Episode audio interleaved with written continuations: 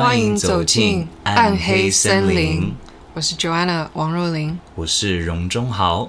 刚刚其实呢，我有问 Joanna 说：“Are you ready？你准备了吗？”然后他刚好满嘴巴塞了那个一个一个饼干，然后我们就沉默了，互看彼此一眼。然后荣就说：“你可以先吃完。”好，那我吃完了。嗯，我们已经连续两个礼拜有特别来宾到我们的节目。对，那呃，两个礼拜前是 Ruby，然后上礼拜是美少年。对，乐色文界的一位美少年。我觉得整个名字讲完，我觉得他整个名字是很很棒的一个，嗯，很棒的一个名字。我觉得经过这个两个礼拜，我、嗯、我我觉得我们有一些新的火花，嗯、然后也是觉得很啊、呃，可以听别人去讲这些故事，嗯、我觉得蛮特别的是。嗯发现了，其实真的有很多人喜欢这个主题，而且是我们想象不到的一些人都喜欢这个主题。嗯、对，对，然后甚至来说，我觉得。我慢慢发现，我们有很多的听众朋友，嗯，他们看完我们的 podcast 之后，他们会有很多的一些想法跟感想，嗯，然后我其实很感谢有很多这些听众朋友都会直接跟我们联络，嗯，像我觉得我先来一个正面面包，好，因为我觉得这个事情实在是让我非常的开心。有一位听众朋友是姓赖，呃，姓姓魏，OK，姓魏，嗯，他就。Email 我们，然后就跟我们讲一些他的啊、呃、一些的建议，嗯，然后也说了他在 Facebook 上他 PO 的一个文文章，在介绍我们的 Podcast。然后我看到这个 email 的时候，我其实是觉得，终于有人用我们的 email，然后跟我们联系。然后我真的是觉得，从我真的以为没有人会 email 我们，嗯、可能因为大家。大部分都是在 IG 上直接那边 po 文，嗯，还是在 Apple Podcast 那边就是留他们的一些评论，嗯。可是有人 email 给我们的时候，啊，我在在那个当下，我说耶，你的你的那个信箱看到我第一的一第一封信，第一封信，你知道就是谢谢你，谢谢谢你，真的你谢谢魏先生。然后呃，魏先生他其实工作他有两份工作，嗯。然后除了当一个设计企划的一个工作，嗯，他另外工作也是在当啊、呃、某一个送外送公司的外送员，嗯哼。然后其实他讲这个时候，我就觉得哇，他好努力哦，就是一时要做两个工作。嗯。然后他就是说，有的时候他送外送，他会听我们 podcast，就像一个朋友那种感觉。嗯。我觉得可以，就是让有一些人觉得很像我们的节目，可以当他们陪伴。嗯。其实会很开心，但同时会觉得哦，有有一种压力，因为会觉得你知道节目不能就是那么的随便去做。可是我也会觉得，就是说，既然就是我们第一开始带着这种自然的心态去做，而怎么说有有带给他们一些东西的话，我觉得我们就继续。保持这种.这个程度就，就就是我意思，我不是说就是我的意思，不是说不长进，但就是说那种压力的程度，就是我觉得就是保持在第一次那种新鲜的做法，就、嗯、或许那是最最自然、最好的。对啊，我我确实有一天在马路马路上走路的时候呢，我有看到有某一个就是外送员，嗯、他刚刚才很明显从一个家出一一个公寓出来、嗯，然后他就坐在他的机车上。然后我看到他的时候，我我我突然间有一点替他很很疼心疼他，嗯，因为他一坐上那个机车，他就看他的手机就显示好像现在没有外送，对，他就直接坐在他机车上，然后坐着睡觉。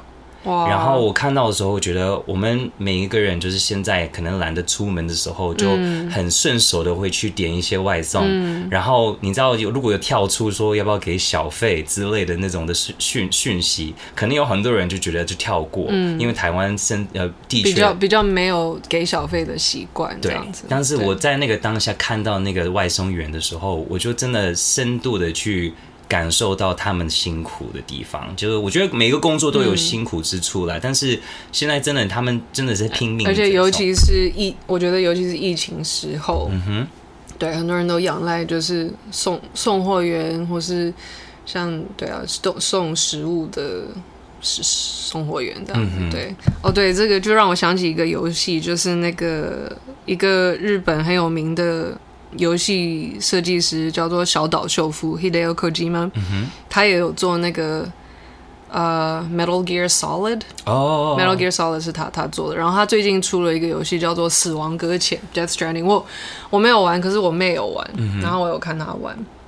然后那个游戏就是在讲一个未来的，也是被某一种，哎，我觉得他基本上有点预言未来。他就是在讲一个，反正被一个莫名的一种力量侵蚀这个世界。嗯，你可以说它是一种超能力、超超自然的病毒，就侵蚀这个世界。所以这个未来就非常仰赖着送货员，嗯，来维持这个世界的运转。嗯。我觉得还蛮跟我们现象蛮酷的，对，嗯，还蛮蛮跟我们现在的社会是是蛮有连接的，所以多给他们小费，对，可以，多给送货。如果有多的这个资源啦，对，对对对对对，如果如果你可以的话，嗯，就是请体谅他们。对，但是谢谢你们为了我们肚子。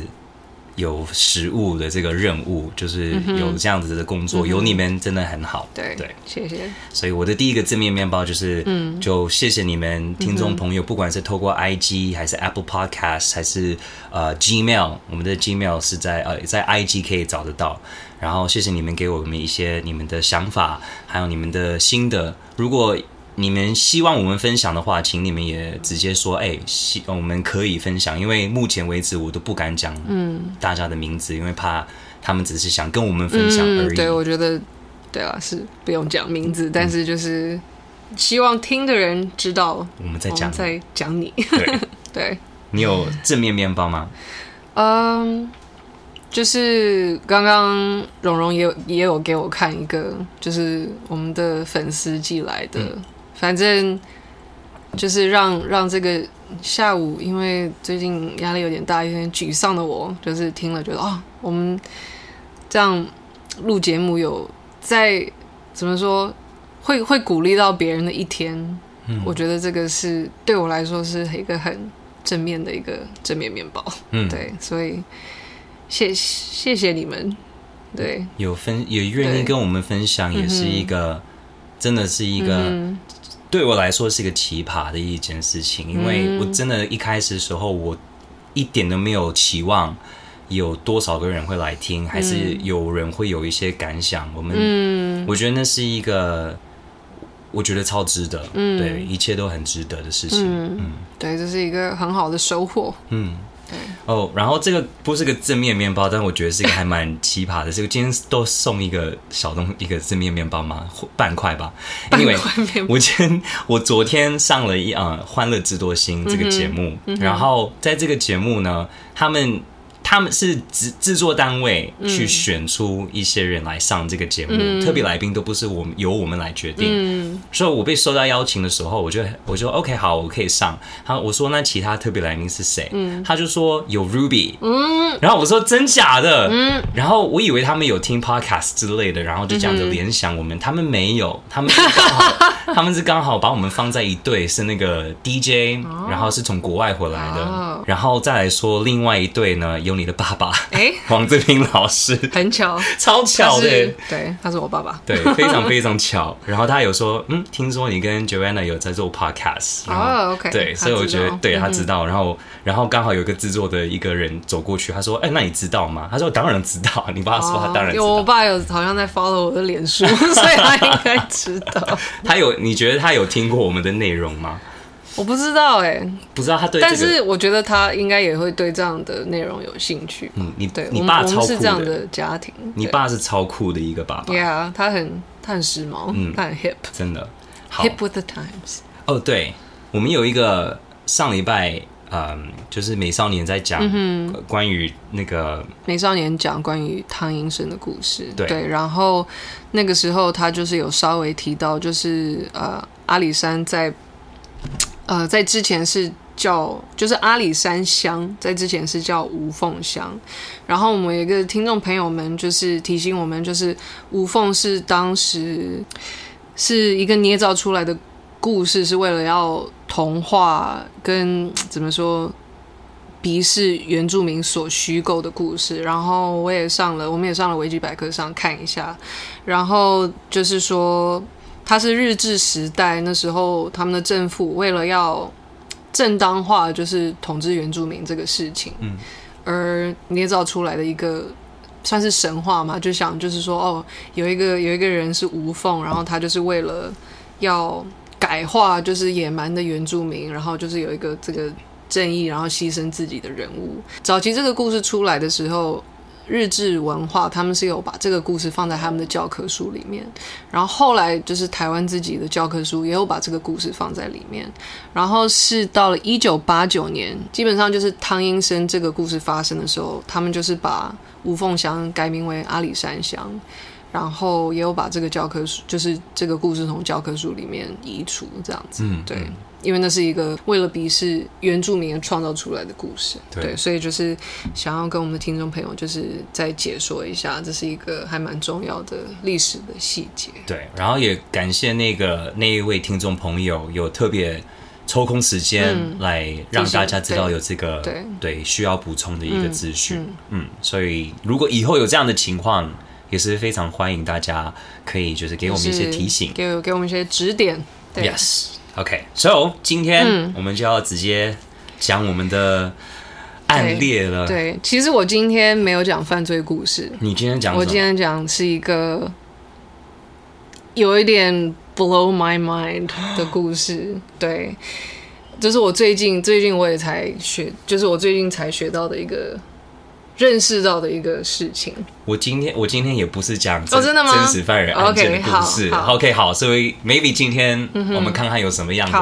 我们不会讲同一个故事吧？该不会吧？不知道。等一下，你先你先讲，还是我先讲？剪刀石头布，剪刀石头布。OK，我输了。那你先讲。OK，好。OK，我们今天的主题是外星人。OK，然后。我觉得人类从远古以来就是都问常问一个问题，就是我们在这个宇宙里是孤独的吗？我们是唯一的生命吗？因为这个想法而研发出怎么说？我们很多对生命的意义，如果我们是唯一的话，那那我们的在宇宙里面的存在，这是代表什么？这样子，那我觉得很多宗教也会。就是以说哦，人类是特别的，是我们是神特别创造出来的这样子，地球是一个特别的。但是，就是这个故事，当然我本来觉得我对这些事情都还蛮开放的，但是听完这个故事，我说真的，我有被说服到是有外星人的。说能说还没有听这个故事之前，你可能不相信有外星人，嗯、也不能说不相信，but 就是说我还没有看到证据，这是真的。嗯嗯嗯，但是。看完这一连串的事情是之后，其实我我相信有更多更多，但是我我没有很深入。但是这一位人物，他说服了我，嗯，是真的有这些事情的。对，Okay. 那我我先我先讲一个不是跟这个人有关系的故事，但是也是最近就是美国的军事基地 Pentagon 五角大厦，它就是你可以你可以上网，大家可以上网去看，就是。CNN 或是什么 BBC，反正就是各大媒体都有报这个事情。嗯哼，就是五角大厦公开承认了他们的海军就是有拍到跟侦测到不明飞行物体的物体的这个影片。嗯，然后他们那时候就是声明说，他们要发布这个影片，是因为那时候好像这个影片有被泄露出来，所以就引发很多争议。因为影片，其实你去看那影片，其实看起来不是造假的。嗯。然后那个影片里面的那个飞行员，也就是他的看到这个物体的那种惊叹，嗯、那种啊、哦，是很，我觉得是很真实的。而且也不是像，因为我有看到那个影片。OK，所以你知道我在讲什么？对，他反应就有一点不是平常，可能训练很久了，对对对，然后看到这种的飞行的一些的东西的时候，嗯、他他应该会有更有那种。专业专业的态度，可是它是一种 like what is that？like 那是什么东西那种感觉。对对对对对。而且他们也说，他们认为这个发布没有没有揭露任何什么敏感科技，或是阻扰接下来任何军方对于不明物体的侦查，所以他们就认为说，其实是安全的，可以跟大众说，对，这的确是我们海军的时候，呃，在一个任务的时候拍到的真实的影片。也是大家可以去上上网去找，一个呃，it's like。Gimbal video，然后有一些人或是就是 G I M B A L video U F O，或是你可以找 The Tic Tac，呃，Tic Tac U F O，T I C T A C U F O，呃，OK，所以影片内容是在讲二零零四年一个美国海军的飞行员，他叫 David Fravor，他那时候在飞行一个军机，然后他跟他的同事正在追踪一个在雷达上面看到的物体。那时候其中的另外一个飞行员就说，他就说哦，不是只有一个，是有一个船队，就是有有。一对同样的这种飞行器，这样子。反正那时候他那个 David Fravor 他就目击到了一个不明的飞行物体，然后就是我我这次去看 CNN 的报道，然后他们就访问他，他就说他的回忆是那是呈一个椭圆形的白色物体，嗯，然后朝向北，以不规则与奇异的方式在移动。然后我接近这个物体的时候，它在非常短的时间内往南加速，然后在两秒内就消失了。Oh. 对，然后目击到的物体并没有机翼，所以所以有人才称它为 Tic Tac，它就长得像那个那个凉糖。Tic Tac，对，我们美国有个凉糖叫 Tic Tac。对，其实台湾也有卖，但我不知道台湾叫什么。反正它就是一个椭圆形的糖这样子。对。当被询问到是否有可能是直升机的时候，Fravor 就回答说。此物体很明显的跟直升机不同，嗯，然后他就说，当直升机往左右移动的时候，它是有一点摇晃、缓慢的，然后可能就是说有一点那种沉重感，然后然后再加速，但是这个物体的方向转变是非常突然的，然后你可以想象像一个乒乓球，乒乓球。打到墙弹走一般的会突然转向，嗯，然后这个飞行器的移动能力是 David David Fravor 从未目睹过的，嗯，呃，由于它的敏捷度与它的操作能力，然后那时候 David Fravor 他说他有就是目击到这个物体就是悬浮在水面上，然后它就是垂直的上升，所以基本上是从零到一万两千英尺，差不多三点六六公里哦，然后再就是。在两秒内从零到三点六六公里加速，然后后就消失。然后就这个是在目前以来，我们地球人对还没有可以创造出像这样子，没错，对这样的科技飞行的一个对，对。然后他就说，他知道有一些不相信与怀疑的人，但说，但他就说。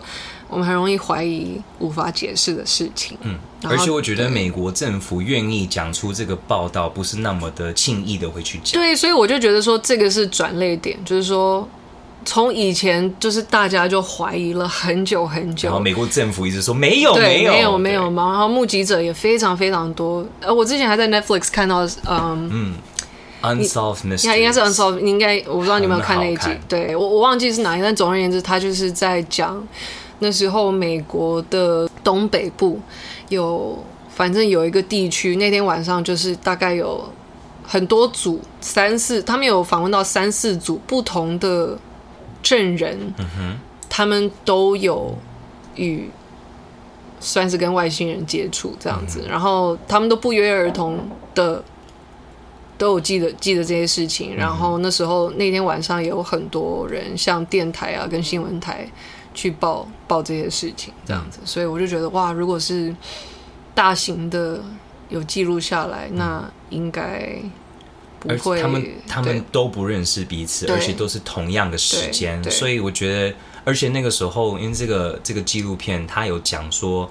他们回去去看那个时候有没有人打给警察一些 report，嗯，然后似乎很像所有那些 report 都没有。了，嗯，就就是那个时候真的很多人打电话给电台，嗯，因为那个时候电台比较比较多人会去嗯联络嘛，嗯，然后那个时候电台是有讲到很多，就是诶。这个人发生了这个事情，嗯，然后你就同意了很多人发生了这个案件，嗯，但是那个电台的那个 record 就也消失了，嗯，然后警察那些 report 也消失，嗯，所以会让你觉得，嗯，怎么可能会在同一个时间，不同的不认识的人会有同同样这样的事情？对，对，那我觉得，其实以往我也看到很多所谓就是 skeptics，就是不相信的人，嗯，他们。他们的反应，然后我觉得我可能以前会比较倾向去听 skeptics 的话，这样子，因为我就觉得说，哦，like 谁知道外面有什么样子的骗子？谁知道是是不是因为想上电视或怎么样？Yeah. 但当然，我看完我看完我们刚刚在讲的那个那个 unsolved mysteries 的那一集以后，我也也蛮鸡皮疙瘩的。我想说，哇，like 好好像是。不可能，其实也不可能全部都是假的，你知道吗？嗯、对啊，所以 OK，有空去看，对，看一看你们你们自己觉得怎么样？对对对，嗯、那我接下来就是要讲我今天要讲的灵魂人物，然后其实我觉得他是美国 UFO 论中心还蛮灵魂人物的一个人，是因为他不是阴谋论者，嗯哼。他而且他讲的故事，这三十年以来一直都保持非常一致性的。然后，其实我去看他的访问，我就觉得他听起来就是太不像一个疯子了，他太像一个正常人了。所以你就有点我我的感觉，我的感觉是他不在说谎。嗯，But of course that's my feeling and my opinion。那好。这个人叫做 Bob Lazar，、然后其实 Netflix 上面也有他的一个访问，但是我觉得那个访问没有算很好看。我是去看他跟 Joe Rogan 的访问，哦、我才、嗯、那时候才真的知道被说服，对，被说服，对，那个访问很好，很好看，那个 Podcast 很好看，嗯，很好，Well，你在 YouTube 上可以看得到。嗯、然后，所以他他是一个在八零年代末。虽然轰动了美国媒体，还有外星人跟 UFO 阴谋论者的通报者，然后他那时候就是出来说，他是在 Nevada，就是内华达州的五十一区。我相信大家都知道五十一区 Area Fifty One 很有名的一个很多 UFO 目集的一个场地，这样子。那他就说他是 Area Fifty One 里面的一个区，叫 S Four 雇佣的科学家。嗯然后那时候他们雇佣他，就是要请他来。就是分析与逆向工程、政府机密的飞行物体，就是 reverse engineer 这样子。嗯、他是在一月二十六号，一九五九年，在美国佛罗里达出生的呃一位物理学家。然后在呃他的故事的开始，就是他在一九八二年的时候，他那时候在新墨西哥州的一个城市的一个，他那边有一个国家实验室，他在那边工作。然后，反正他就是一直对就是推进力 propulsion 是很有兴趣这样子，然后所以他就自己在家盖火箭.所以所以他就在自己的那种脚踏车跟他的 like Honda 他的丰田车里面就是装了火箭这样子，所以他那时候就上了当地的新闻，嗯，uh. 然后他好像他就说那一天他上他就是他的新闻在报纸里出现的那一天。他刚好那天去上班，然后那天他们没有什么事，他跟他的小组没有什么事情。然后那天刚好美国氢氢弹的这个祖父 Edward Teller，他就在那边演讲，然后他就想去看这个演讲，所以他就反正跟他的上司说：“哦，我们今天没有什么事情，我会先过去。”反正他就是提早到了，他就见到 Edward Teller。然后 Edward Teller 那时候刚好在看当地的报纸，然后报纸上就是有在讲 Bob Lazar 是就是弄火箭的那个，对，就是 like the local weird man，the local like rocket man。嗯嗯。然后 Bob 就自己上前跟 Edward Teller 自我介绍，他就说：“我就是我就是报纸上的这个人。嗯”然后反正他们就是有一点认识彼此。然后几年过后以后，Bob Lazar 也离开了就是国家实验室。然后他可能也有去做一些其他的生意，反正就是其他的事情，但是不是呃科学领域的。但是他那时候他就想要回到科学领域，所以差不多在八八年、八九年的时候，他就开始就是要找他想要找就是科学领域的工作，他就开始把他的履历寄出去。然后其中一封他就是寄到 Edward Teller 那边。然后还有也有在信里面写说：“嘿，你记得我吗？我就是那个时候在 National Labs 的那个上新闻的那个人。”然后 Edward Teller 就还其实还记得他，然后就把他介绍他到一个一个工作这样子。然后这个地方叫做 EGNG，然后那是 EGNG 的人就联络他说有一份研究高等推进力的推动力的工作。然后这个地这个工作呢，在一个很偏僻的地方。然后他们的工作时间表其实是非常不规律的，但是 Bob Lazar 那时候也觉得这这不奇怪，因为对于这种研究工作来说，就是不规律的工作时间是很正常的，对。然后因为而且那一区啊，就是拉斯维加斯内华达州那边，其实其实那边其实是非常有名的核子弹的测试场，所以在那边得到一些很高机密或是时间很不规律的工作，其实是非常正常的。嗯。然后他说他被聘请的时候，他就第一天到了，就是工作开始的第一天，有非常多的文书处理。然后那时候他就被给予非常多的文件，就是说哦，你这份工作呢是要研究一个外星飞行器的反应炉，嗯、然后要研究它怎么样，它的燃料跟它是怎么样运作的。对，然后他就 Bob Lazar 他就是在访问里有时候他就觉得。就访问者 Joe Rogan 就问他说：“你那时候读到这么多奇怪的资讯，你不会觉得这是什么东西吗？这是很很奇怪吗？”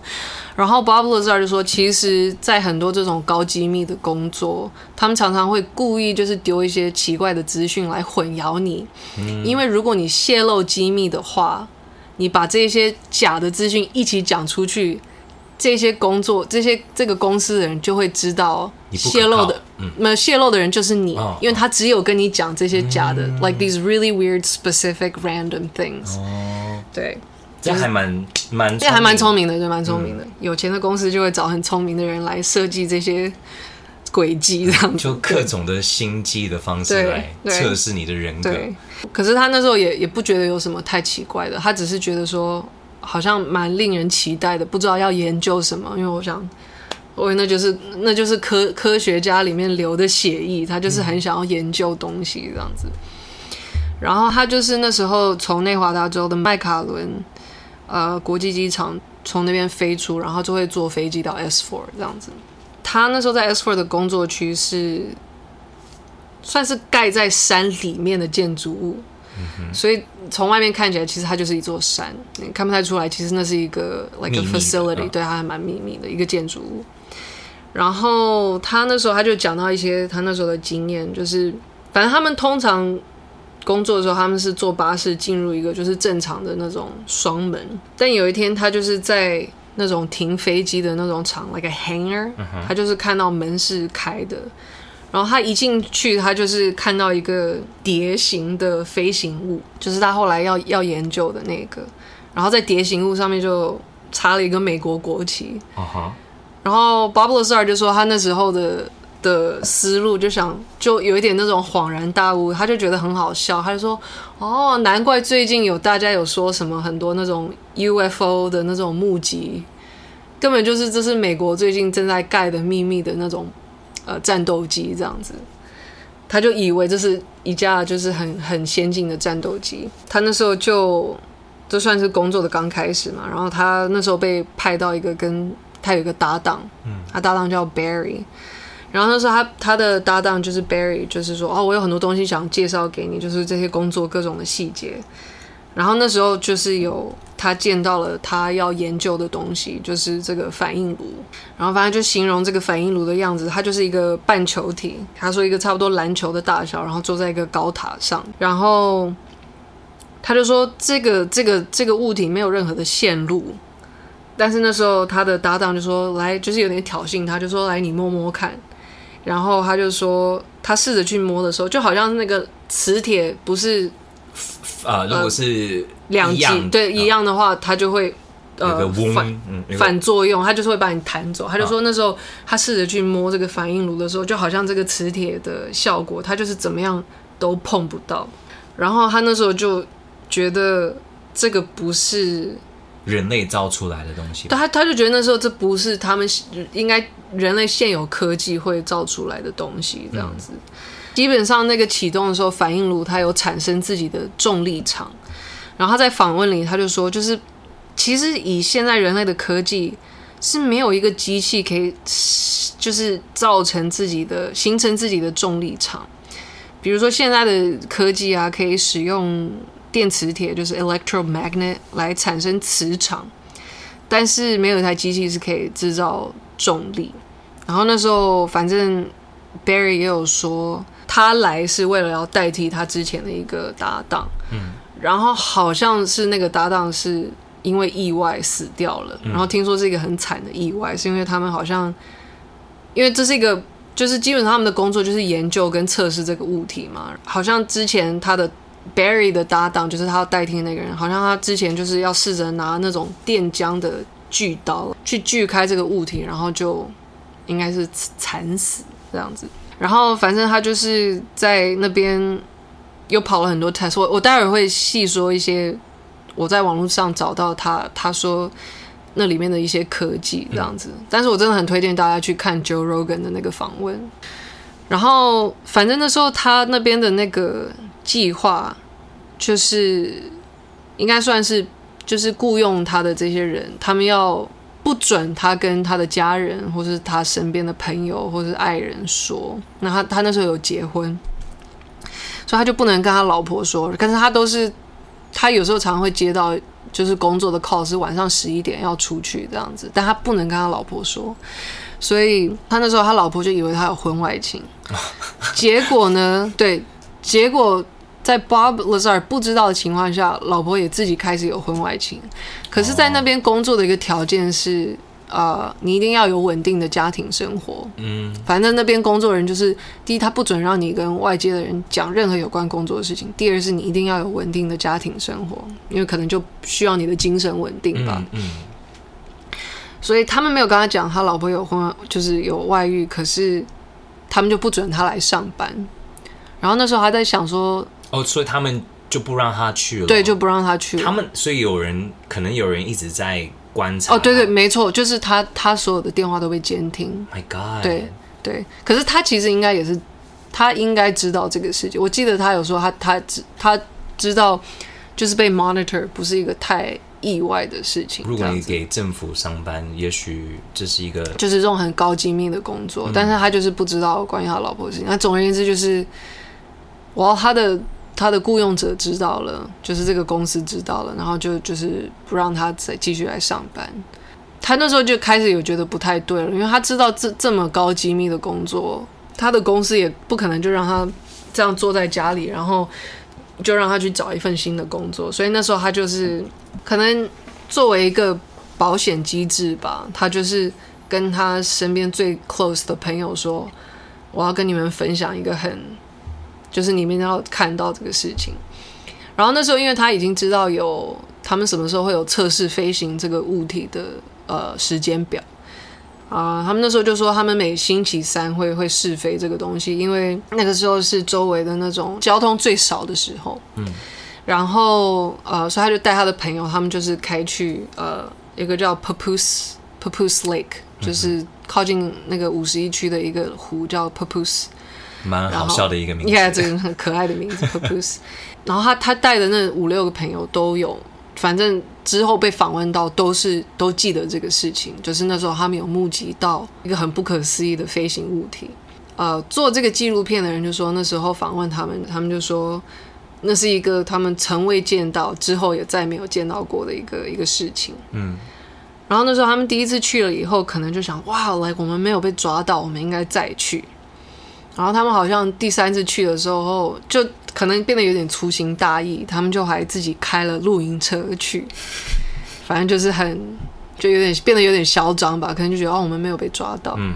然后 Bob Lazar 他就在，他就说哦，那时候他就跟他的朋友就是有点靠在车前面，然后他就跟他朋友在开始就有点讲屁话，就是乱乱哈了。他就说对啊，这个基地的人搞不好就是。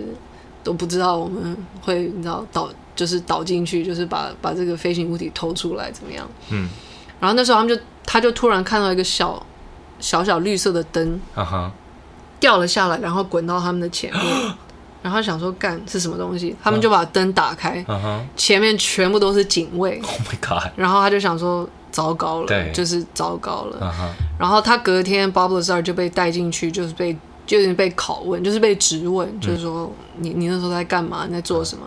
呃、uh,，Bob Lazar 就是在被质问的时候，他们那边的人员才跟他说：“哦，你老婆有外遇，这样子，嗯、就是有跟他讲说电话的内容。”然后 Bob Bob Lazar 就说：“哦，那时候是一个蛮煎熬的时候。”然后他就是那天晚上他就被放出来了。嗯哼。然后他自己也说：“哦，可能这些人也不知道要该他拿他怎么办。”嗯哼。他说那个时候被放出来的时候，就是他真正慌张的开始，因为他就想说：糟糕，我现在其实是被监听、监视，我被跟踪，然后不只是这样，我是真的闯祸了。嗯，他们也知道，对，他们也知道，他讲出去了，对对，他就他就知道他真的闯祸了。所以那时候他就是去找了，他知道拉斯维加斯，呃唯就是说他唯一知道的拉斯维加斯的一个调查记者，嗯、叫做 George Knapp，他就他就联络到 George Knapp，然后跟他说他的遭遇跟故事。然后那时候 George Knapp 就是也是觉得这是一个很不可思议的故事，然后他也试着去搜证，然后甚至也想要找这个故事的漏洞，找 Bob Lazar 的漏洞。嗯哼，但是他就是。所以还有点不相信这个时候吗？是这个意思吗？没有，他他相信，oh, oh, oh. 他相信，但是就是他在这个过程中有试着去找 Bob Lazar 的漏洞，但是他最后他相信他，然后他就把这个故故事播出来。嗯、然后听说那时候还有一个小插曲，就是他想要放到那种五点的晚间新闻，嗯，然后 Lazar 在最后一刻他就反悔，他就不要，然后他就跟 George George Knapp 就是有一点拉扯，嗯、那那那个录影带，因为他不想要播进去。可是因为 George Knapp 是一个比较大型的人，所以他赢了，然后就把这个录影带播出来。所以有真的身体上的挣扎。对对对对。然后基本上就是那一刻以后，就变成了一个国家新闻。嗯、其实应该是变得国际新闻，因为那时候我看了那个纪录片，他说其实很多国家都有再度报道，嗯，就是 Bob Lazar 那时候出来的。testimony，这个时候是你你说哪一个年份？一九八九年。OK，对对。然后我我就是有看，就是看他跟 Joe Rogan 那个访问，他那时候形容一些，就是他去他工作的一些经验这样子。他就说他们的有被放在很多不同的小组里面，因为他们想要他们。不希望任何一组人知道这整个事情太多，所以大家都被打散成小组小组，然后你只能跟你小组的人，还有你要报告的上司讲话，中间的不能对，中间都对不能。然后他也有说，他觉得这是一个很不科学的方式，因为科学其实就是要讨论嘛，可是他只能跟他的搭档讨论。可能就是因为害怕，如果他们出去的话，如果他全部都对他全部都知道，对啊，就他就知道太多，嗯。很有趣，我觉得这个这个这个是我从里面得读到，我觉得嗯，我我觉得最有趣的地方。他就说，这个飞行器它基本上的运作方式是是透过操操作动重力场，就是这个飞行器其实它是可以产生自自身的重力场，然后来来移动。然后他那时候他就有做一个比喻，就是说。因为重力场其实很多时候，大家你可以，我我有听过不同的物理学家就是形容，你可以想象它是就是平面的床单，嗯哼，那你这个床单所有都拉直了以后，你在上面放一颗很重的球，这个床单就会往下垂嘛。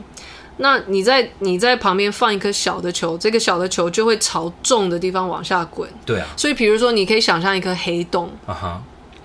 一个黑洞有基本上无限大的重力，所以他们说黑洞会把人吸进去嘛。嗯、所以基本上这这是重力场的一个一个运作方式。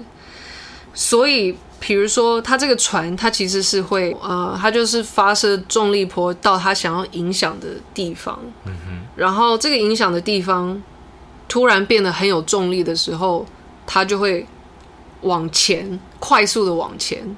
所以，以我们人类的肉眼来看的时候，它的移动方式其实是很诡异的，好像似乎是不受这个世界的物理，like 不是机器平常会有那种的动的。对对对，没错，有那种动的方式。然后我那时候在看 Joe Rogan 的访问，他也说他自己的形容方式说，你知道那种镭射笔这样子，嗯、他就说他就跟他朋友试着解释说，你就比如想象那个镭射笔指向一面墙，然后你就在那边挥来挥去，挥来挥去，然后那种。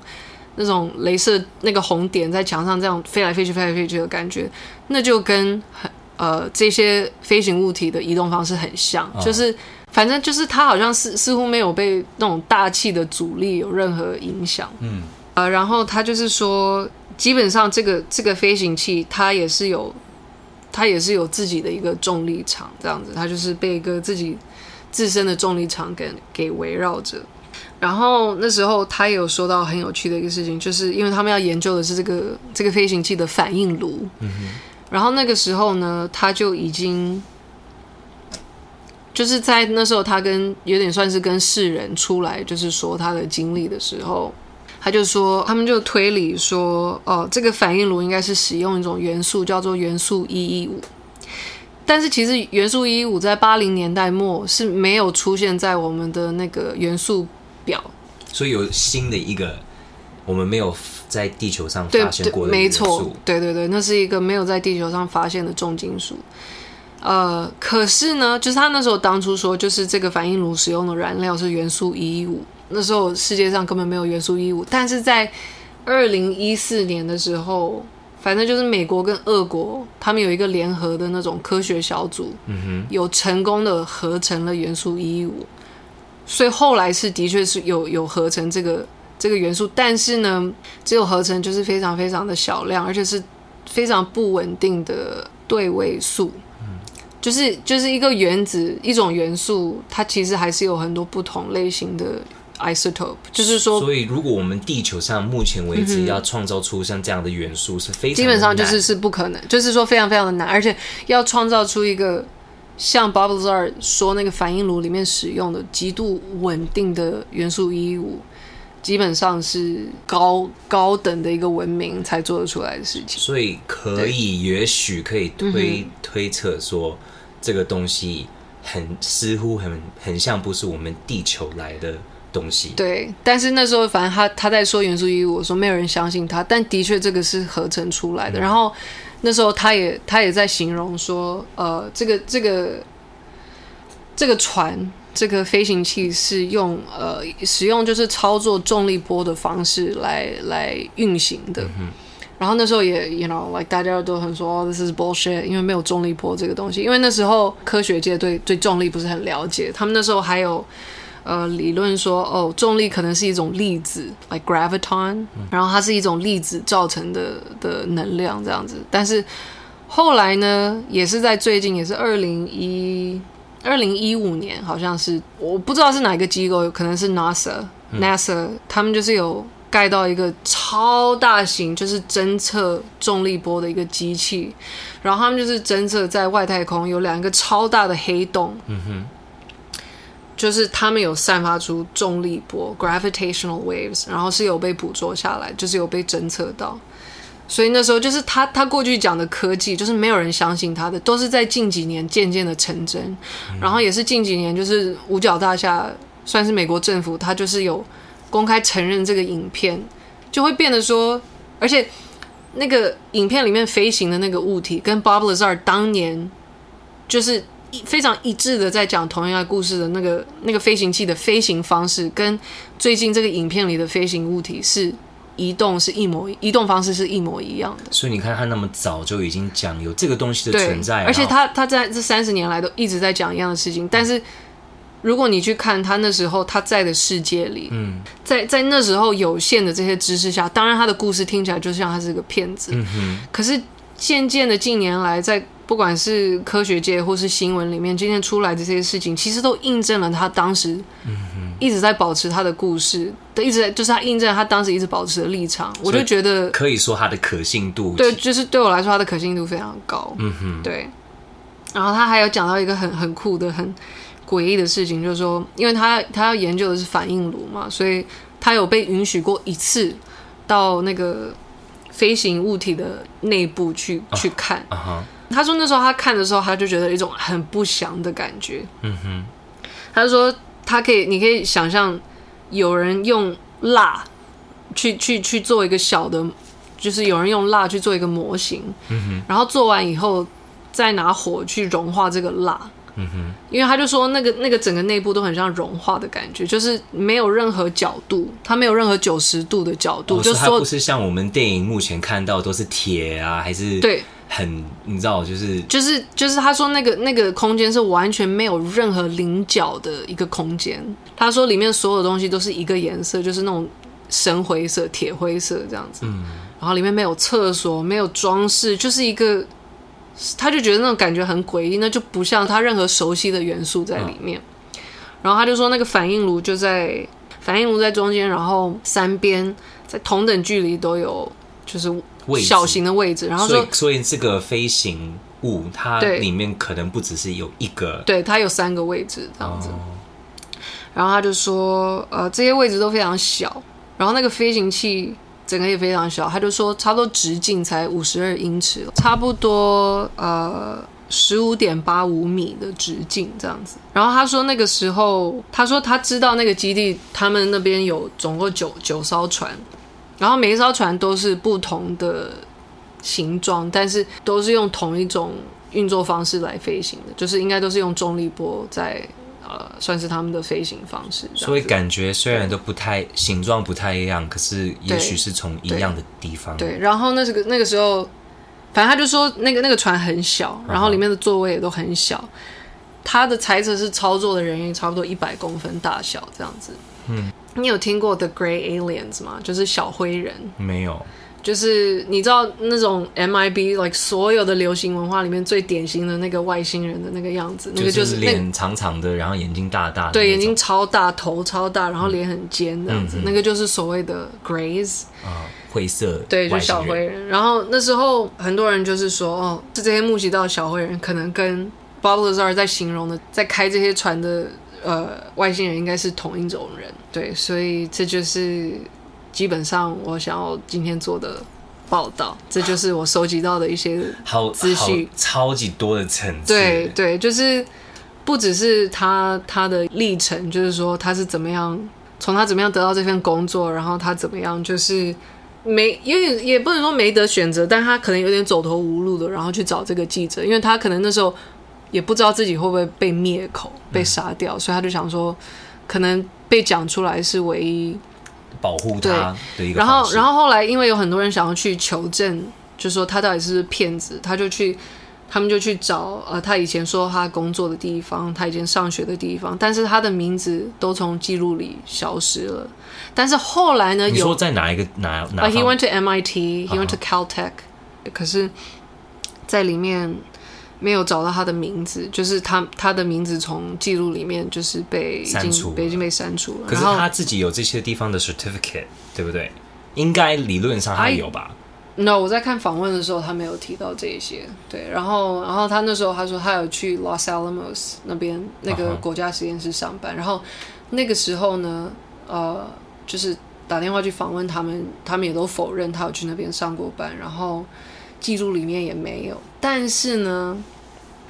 有一个人就翻到那个时候的黄页的那种电话簿这样子，嗯，然后就有找到 Bob Lazar 在 Los Alamos National Lab 上班，所以就是有人找到实体的一个 copy，但是但是那个呃场所本身的记录是被被删除掉了，了，对，所以就是还是有找到证据他去那边工作，就感觉得出来，就是就是有基本上有。他还蛮被威胁的，这样子，就是他很多的记录都被，包括他的出生证明也被就是消灭。然后纪录片里面还有访问到他的妈妈，然后他的妈妈就说：“哦，那时候他的出生证明被删除掉的时候，他是被吓到了，这样子，怎么会有这样的事情？要删除他的学历，我觉得我可以。”你知道这个还可以有一些觉得 OK，我可以懂政政府想要保护他们一些秘密，可是你连他的那个出生证你要。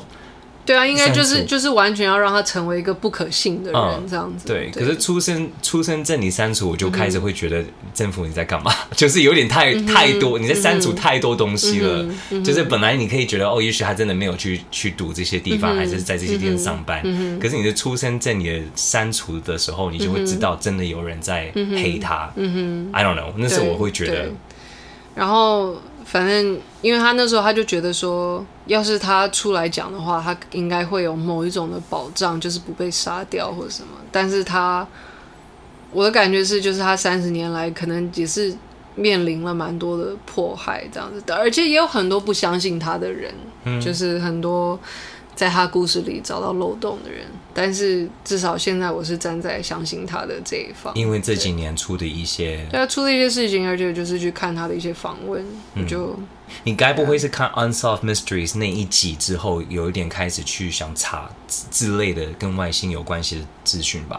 呃，对，我看完那一集的时候，我就是想要看更多 Netflix 上有关就是外星人的东西，然后就看到 Bob Lazar 的这一集。嗯哼，你之前知道这个人吗？No，我完全不知道。然后我就看完这一集以后，我就想说：“妈呀，我我我完全以前我完全不知道这号人物。然后我以前说真的对外星人没有太大的兴趣，这样子。嗯嗯。虽然我很喜欢看那个 MIB，嗯嗯，黑衣战警的这个电影。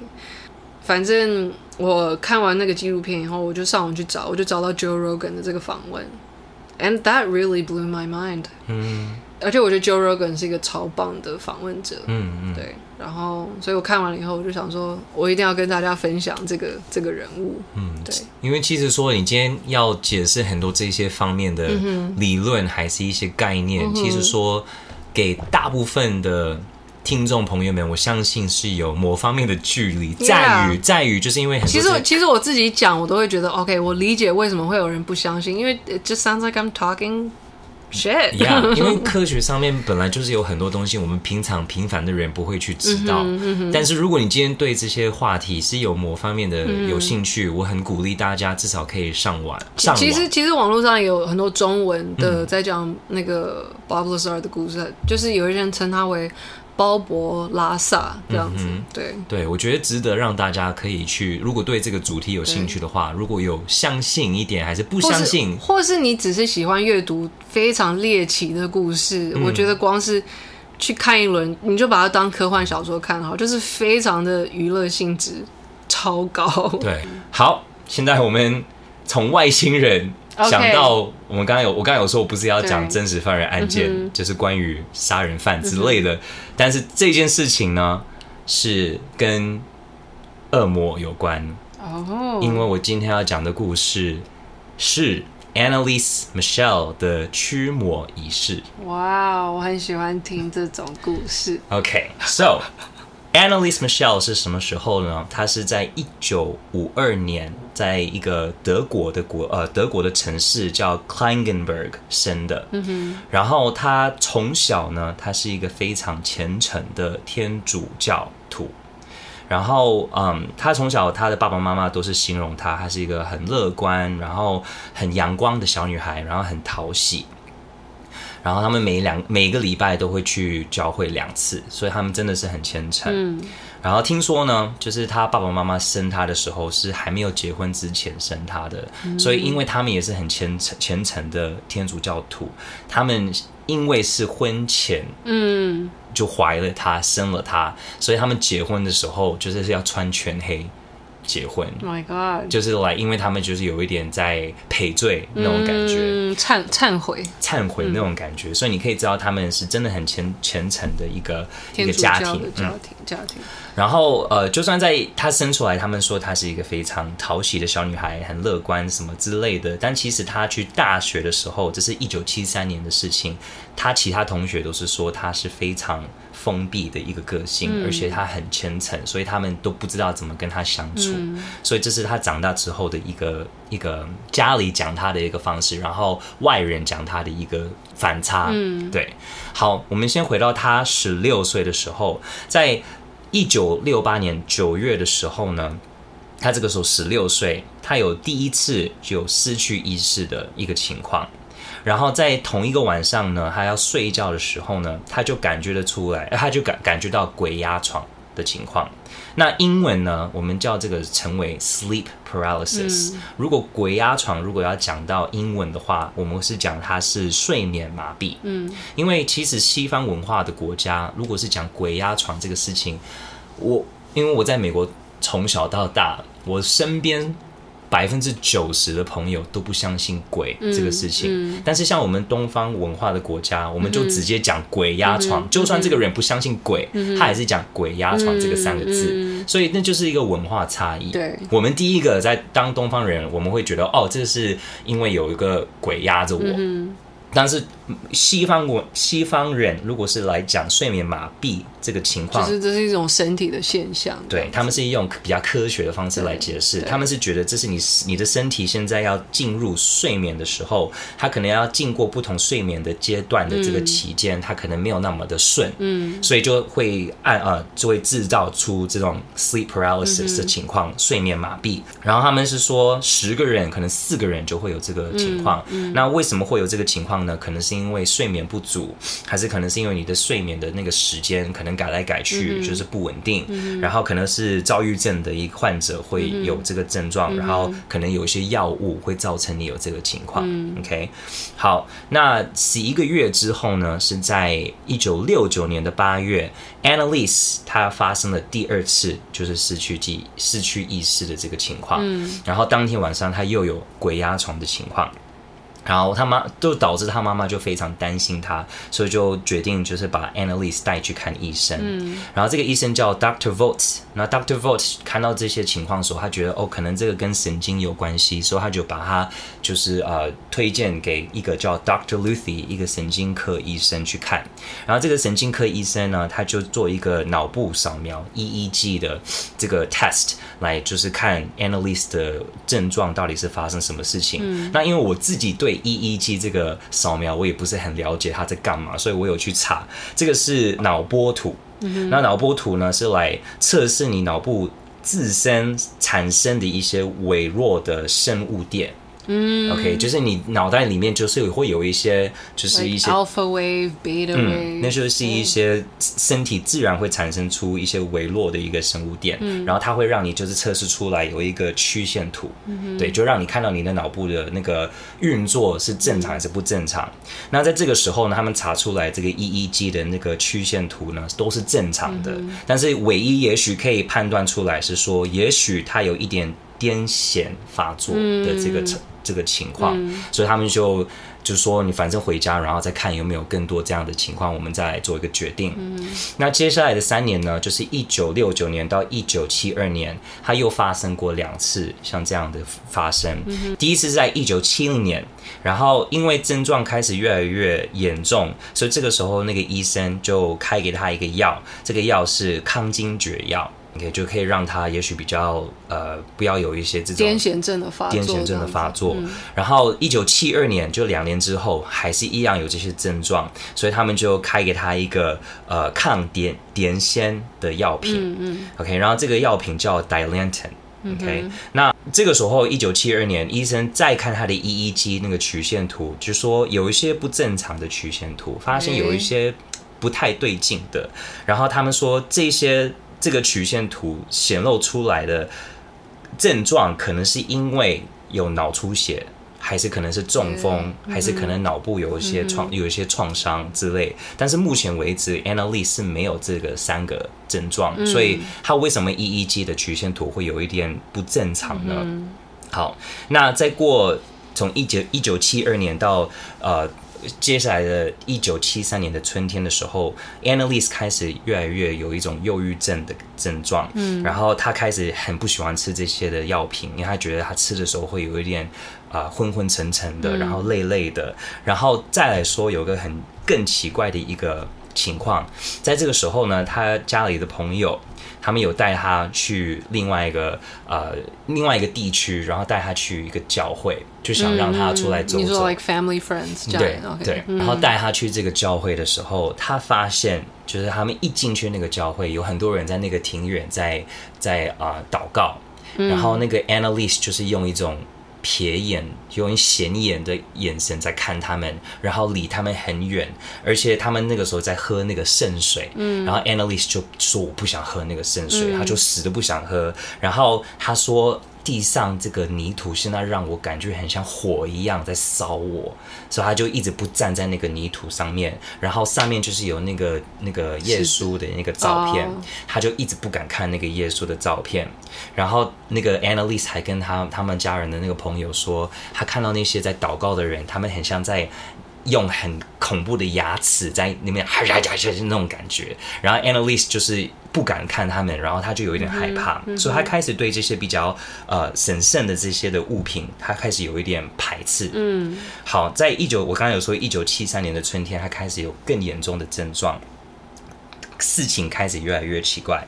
好。其实我还没有讲这个故事之前，我已经上次要跟你，上次我开始在做这个功课的时候，我就有一点犹豫要讲，因为其实我很相信这种东西。嗯、然后我觉得有很多人会觉得，为什么呃西方文化的国家比较多会讲是跟恶魔有关，但是其实东方人，嗯、我们亚洲的文化比较常是在讲呃鬼，嗯，就是为什么这些东西，我们为什么亚洲人不会看到他们所说的那种恶魔啊？还是？Yeah, that's so strange。因为有时候我就会，我我自己的 OK，我我我还有一个结论就是说，你看这个世界上有所谓的外星人，然后这个是呃怎么说？这个是就是所谓的外星人跟我们人类一样是存在在我们固体的宇宙里。可是像这种神鬼恶魔。呃，就是天使什么的，然后呃，都是很存在于很精神层面的东西。嗯哼。所以那又在被不同的文化影响上影响下，人类会看到的东西不一样，所以这会让我有一点，可能我还没有被证明到，就是我会觉得精神层面的东西是，它它是。有多少是自己的投射呢？因为因为太太难被证明了这样子，所以我也我也蛮好奇，为什么东方所谓看到的形象是鬼，而西方看到的形象就那么跟基督教有关系这样子？我有两个理论，嗯，我第一个理论是觉得，确实你刚刚说我们投我们自己。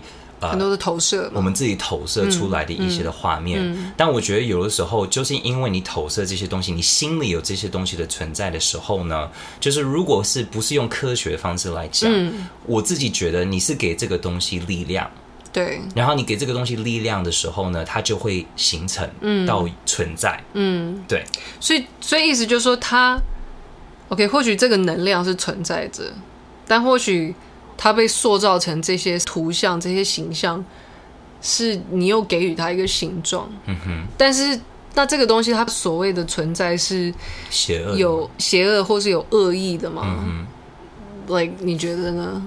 这个我觉得有。我觉得就是你觉得世界上是有存在有恶意的这些能量有，我觉得真的有。嗯哼。然后我另外一个理论是觉得，为什么我们比东方人比较不会看到像跟基督徒还是通天主教徒这种的？对对对对，是因为我觉得这些东西也有地区。分类，因为它这些东西也不能就是你知道无所不在，对，even 我们比较呃，不管是什么宗教的那些比较正面的神，不管是耶稣还是你相信啊玛利亚，还是你相信啊佛，我觉得他们也是有他们地区的地区性，而且这些角色其实。在生前是真人，对，如果你相信的话，对。对，然后我觉得这些东西他们没有那个能力是无所不在，嗯，所以西方文化他们那边就刚好就是有这样的形成。嗯，然后我们在东方可能国家会有我们自己的这些的地区，他们侵占的这个空这个空间。嗯，因为我在美国的时候。因为我我我有曾经说过，就是我家人我们有一些这方面的经验。嗯，那这个是我未来我想我因为我哥哥我一直不想替他讲这些故事，嗯，我想因为他现在也是默默的在说服自己，就是讲出他这些的故事，所以我们有在讨论，就是慢慢的讲出一些的情况。但是我们在美国，我确实也有碰过像我们所说的这种西方的恶魔。嗯，对。就是透过我哥哥，我自己没有，但我哥哥有这种经验。Okay, 然后我我，我有一天我一定要，我如果哥哥觉得 OK 的话，uh huh, 我要讲这个故事，嗯、因为应该那是蛮创伤的，很恐怖，超级恐怖。嗯、可是我在一来亚洲之后，我在亚洲不管是在哪里，like 我在香港，or like wherever，like 我都有碰过碰过我们所谓的鬼。Oh my god！而且而且以前我在美国，我从来没有碰过。OK，所以你知道我搬到另外一个地方的时候，嗯、我刚好家人有我们这样子说有这种功能嘛，就是应该说体质啦，你的你的体体质比较敏感。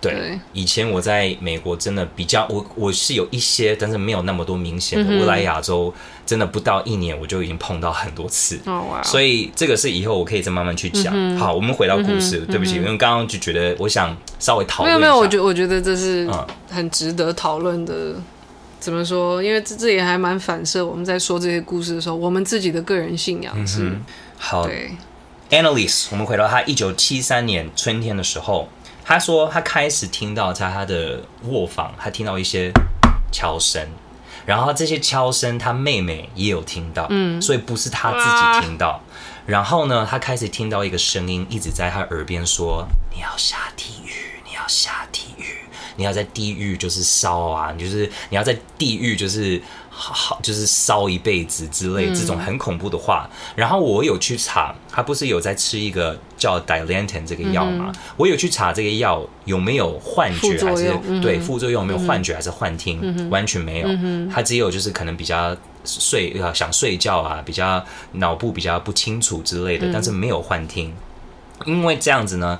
他妈妈就看到他他女儿有一些这种的可能精神方面的呃显露这些的状况，然后有一天他妈妈妈妈进去他房间，因为 Annalise 常常会在祷告，嗯，然后有一次走进 Annalise 的房间的时候呢，他看到 Annalise 在看着他房间里面的那个神母玛利亚的雕像，然后他是用一种怨恨的那个眼神在看着那个玛利亚的雕像，哪。然后妈妈就是比较走近他女儿的时候，他看到他女儿的眼睛全部都是黑色。然后他说，他的手已经变成像爪爪子、呃、爪子、爪子一样那种的样子，所以他妈妈就是后来撇过去又看的时候，就又回到正常的模样。可是他妈妈就开始怀疑，是否真的好像有一些比较我们不是。呃，精神上面还是身体上面的状况，就不只是对对。好，这个时候呢，他妈妈在一九七三年的九月，他又带他女儿去看这个 Doctor Luthi，就是我们刚刚说那个神经科医生。嗯、然后他就跟这个医生说，他开始看得到恶魔的脸出现在他的面前，然后这个恶魔的脸一直在折磨他。然后这个恶魔呢，也会跟他讲说，就是你要下地狱啊什么的，就跟着我什么的。他常常看到，然后他自己跟这个医生说，他说恶魔在我的身体里了。然后他开始也说，他会闻得到一种很像屎味，然后很像是骚的那种屎味，而且他身边的妈妈、爸爸、妹妹都有闻得到这个味道。Wait, like burning shit? Burning shit. 对，哇哦！所以他开他他身边的人也开始闻得到这个味道，所以当他妈妈也开始就是说我自己也有闻到这个味道的时候呢，Dr. Luthi 他就说，说不定这个不是跟精神有关系的一些症状。那 Dr. Lucy 也蛮开放的。对，后来就是在法庭上的时候，因为后来有去法庭上，他就他就说我没有讲过叫他去呃。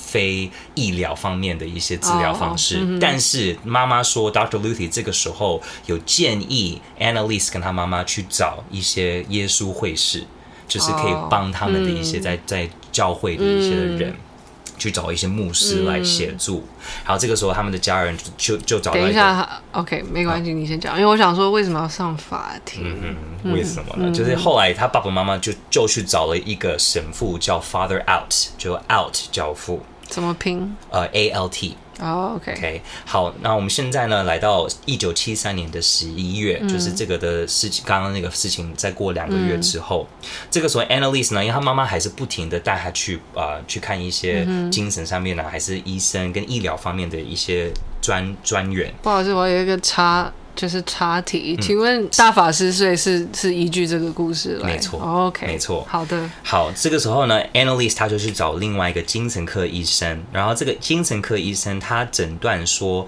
，Annalise 呢是神经质的癫癫痫症。嗯哼，OK，这英文怎么？就是 neurotic with possible epilepsy。OK，然后有另外一个精神科医生呢，他就开始发现他那个 EEG。有一些不正常的地方，那个、嗯、那个曲线图就真的是有一些点点点线病状，然后因为这样子，他就说，那我就把 Dilantin 那个药就是停掉，停掉，我们来弄一个更强烈的药，嗯、叫 Tegretol，然后我去查这个药有没有幻听幻觉，没有。好，再过两年之后，因为他们妈爸爸妈妈一直不停的去。去找一些医生，然后他们一直就是想用就是医疗方面来治疗他们女儿的时候，嗯、就一直发现真的没有用。嗯，Annalise 这个时候状况越来越糟，她现在几乎都不睡觉了，嗯、然后每天晚上她一直就是祷告，一直在祷告，一直跪着祷告。然后他爸爸妈妈就就目击到他会吃他房间里面的一些昆虫，直接会拿手然后抓蜘蛛，然后直接吃下去。然后苍蝇就是他不知道他们抓到，的他抓到苍蝇之后，他直接吃下去。他会尿在地上，然后自己舔那个尿。然后他看到房间任何就是跟神圣有关系的一些物品，比如说一些念珠，还是一些十字十字架，还是一些跟啊、呃、玛利亚还是啊、呃、耶稣的一些画，他都会把它们毁，嗯、就是毁灭掉，嗯、他就会直接把它们打破啊什么的。然后甚至他们有说，他这个时候开始显示出他有一种呃超乎人类该有的一些力量。然后甚至有一次，他把他妹妹就是从房间的一边丢到另外一边，就像洋娃娃一样，那么的有那种力量。嗯，好，然后最后比较奇妙的是，他有一次拿一个苹果，然后用一个手把这个苹果捏捏碎，然后那个苹果的那那个那些碎片就很像爆炸一样那种的方式，就整个房间都是苹果。嗯，其实你要想一想，苹果那要多大的力量才能？对，苹果不是那么好，嗯、因为因为我有看一个影片，我当 reference 是一个叫 BuzzFeed。哦、oh，OK，BuzzFeed、uh, BuzzFeed Multiplayer，然后就是他们里面就有一个团员，他就很不相信这种迷信的东西，嗯、他就最后他就拿他手来捏那个苹果，他想证明这个东西是可做的，可是他再怎么弄，痴。他弄不了，他都弄不了，因为苹果真的不是那么容易就可以这样子做。嗯哼，好，这个时候呢，爸爸妈妈他们又去找就是呃教会来帮忙，嗯、因为他们真的已经。被说服，这个不是一个身体上面还是精神上面的症状，他们已经开始觉得这是跟魔鬼有关系，嗯、他们女儿一定有上身那种的情况，嗯、所以他们去找神父的时候呢，这个时候有一个叫 Father Roderick，啊，他是一个驱魔专家，嗯，他看了 Annalise 之后，他他说这个不是连线，不好意思，刚才之前 Father Alt 对他的评，嗯、对他的下的结论是。Father out 那个时候他已经觉得 Annalise 确实是有上升，OK，但是，但是他没有做任何接下来的动作。对，因为在那个时候，你如果要弄驱魔这个仪式的话，你不能自己去决定，嗯、你一定要透过就是教堂最大的那个主教。哦，我知道 Vatican，对，是是要透过罗马的那个天主教，也是要透过，可能你不需要去那么远的，哦 okay、你可以去你你的呃你的。自己教会里面的主教 bishop，哦，我知道，我知道。然后要经过他同意之后，你才可以去做这个仪式。哦。然后那个时候，Father Out 他已经觉得是，可是他不够证据来说我们要做这个仪式。但是后来过了那么多年了，然后 Annalise 的状况都透过药就是变本加厉，就是越来越严重，越来越严重。所以这个时候，他们就又透过 Father Roderick 这个驱魔专家他的判断之后，Father Out 又去找。